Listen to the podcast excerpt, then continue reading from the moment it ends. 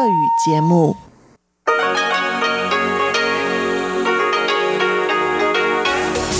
эфире Международное радио Тайваня. В эфире русская служба Международного радио Тайваня. Здравствуйте, уважаемые друзья! Из нашей студии в Тайбе вас приветствует Мария Ли. Мы начинаем ежедневную программу передач из Китайской Республики Тайвань.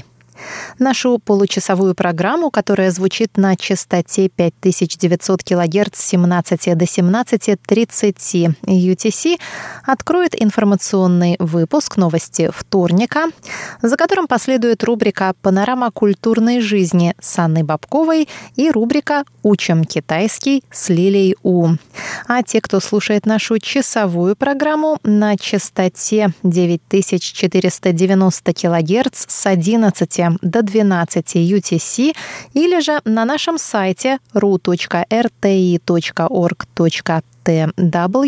смогут также услышать передачу «Нота классики» с юной Чень и повтор почтового ящика «Воскресенье». Дорогие друзья, пожалуйста, оставайтесь с русской службой Международного радио Тайваня. Мы начинаем выпуск новостей вторника, 6 октября.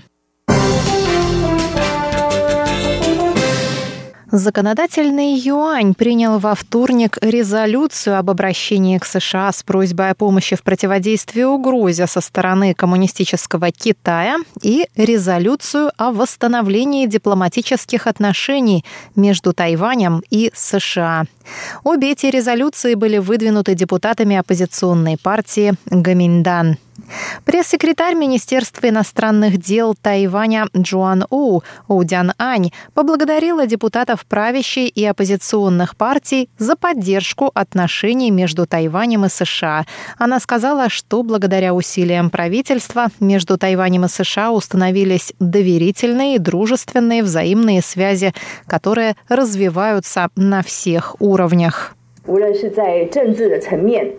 Будь то сфера политики, участие Тайваня в деятельности международного сообщества, экономические и торговые связи, сфера безопасности, мы продолжим углублять связи между Тайванем и США, чтобы соответствовать ожиданиям и надеждам парламента, сказала У Дян Ань.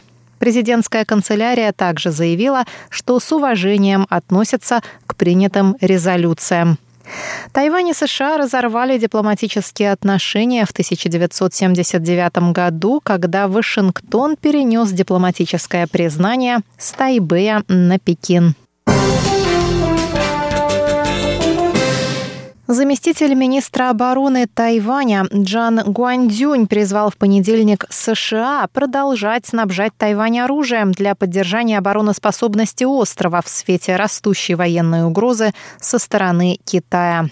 Выступая на ежегодной конференции по оборонной индустрии между США и Тайванем, Джан сообщил, что за последние несколько месяцев самолеты Народно-освободительной армии Китая многократно входили в опознавательную зону ПВО Тайваня и пересекали срединную линию Тайваньского пролива, пролетая недалеко от юго-западного побережья Тайваня.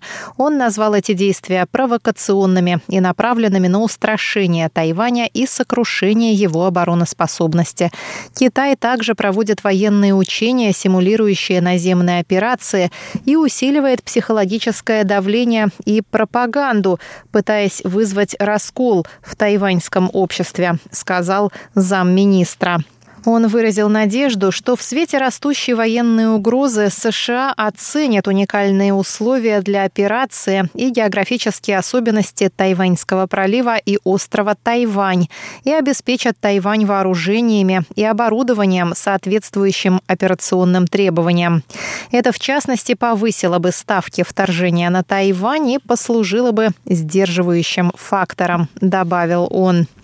Замминистра также заявил, что власти Тайваня полностью осознают свою ответственность по защите страны и развивают собственные системы вооружений.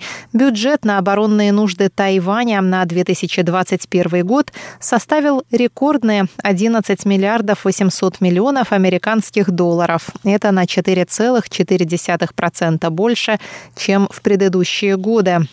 19-я по счету ежегодная конференция по оборонной индустрии между США и Тайванем началась вечером в понедельник по тайваньскому времени и проходит в режиме онлайн из-за пандемии коронавируса. Специальный комитет для рассмотрения поправок к Конституции был учрежден 6 октября в законодательном юане. Вслед за созданием комитета был объявлен список его 39 членов. 14 сентября фракции правящей оппозиционных партий в законодательном юане пришли к согласию относительно необходимости изменения Конституции.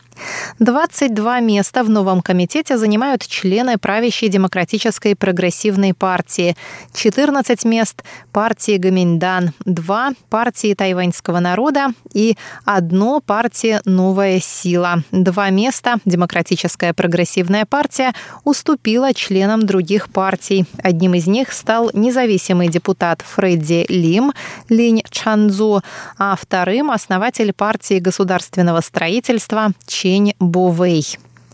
На Тайване для внесения поправок в Конституцию необходимо получить одобрение четвертой части от общего числа депутатов парламента. Их всего 113. После чего они будут направлены на рассмотрение нового комитета. Если более половины членов комитета одобрят поправки, их направят обратно в парламент, где за поправки должны будут проголосовать не менее трети от всех присутствующих на заседании депутатов. После чего поправки будут будут вынесены на всенародный референдум. Всего предлагается рассмотреть 11 поправок, в числе которых снижение минимального возраста для голосования с нынешних 20 до 18 лет и упразднение контрольного и экзаменационного юаней. Более 80 политических и общественных лидеров из восьми стран Латинской Америки подписали письмо в поддержку Тайваня перед лицом обстановки террора режима Си Цзиньпина. Письмо в поддержку Тайваня было зачитано 28 сентября в ходе видеоконференции в столице Коста-Рики Сан-Хосе, и с тех пор его подписывает все больше людей.